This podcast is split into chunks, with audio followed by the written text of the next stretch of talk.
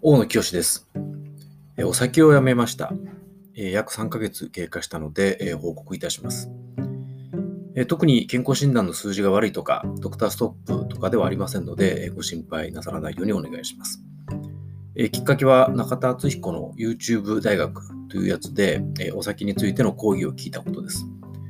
ここで彼が言ってたのが、1つ目不眠、2つ目肥満、3つ目老化、4つ目病気のリスクの軽減でした。それぞれの要素についてレポートします。短期的には不眠についてはかなり改善いたしました。まあ、もともと不眠に悩んでいるわけではなかったんですが、改善いたしました。当然、二日酔いになることはないですし、お酒のせいで眠りが浅いなんていうこともなくなりました。これは明らかな改善だなというふうに思っています。肥満については、お酒をやめたというと、複数の方から痩せたでしょう、体重減ったでしょうというふうに言われましたけど、これについては何ら影響はありませんでした。今、私の理想体重から数キロ重いのですが、これについては3ヶ月経過した今でも一切影響はありませんでした。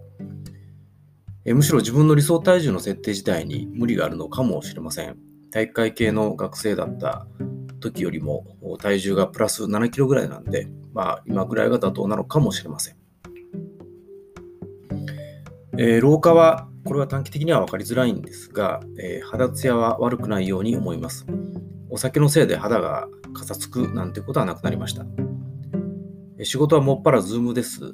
えー、解像度の高い外付けのえウェブカメラを導入しましたが、自分の顔を解像度高い、えカメラで見ても、肌ツヤに関してはそんなに嫌な気はしませんでした。相手がどう思ってるかは分かりませんが、病気のリスク、これ短期的には分かりません。これについては別途、まあ、賭けですね。別途したというふうに思っています。お酒をやめるのは生活習慣に結構大きな変化をもたらします。お酒をやめることは大きな別途、賭けをして、健康の方にかけたということだと考えています。これで病気になったら賭けに負けたというふうになります。え辛くないですか？と多くの人に言われますが、え実は全然辛くないです。炭酸水を飲んでれば十分満足してます。出先でもノンアルコールビールで乗り切ってます。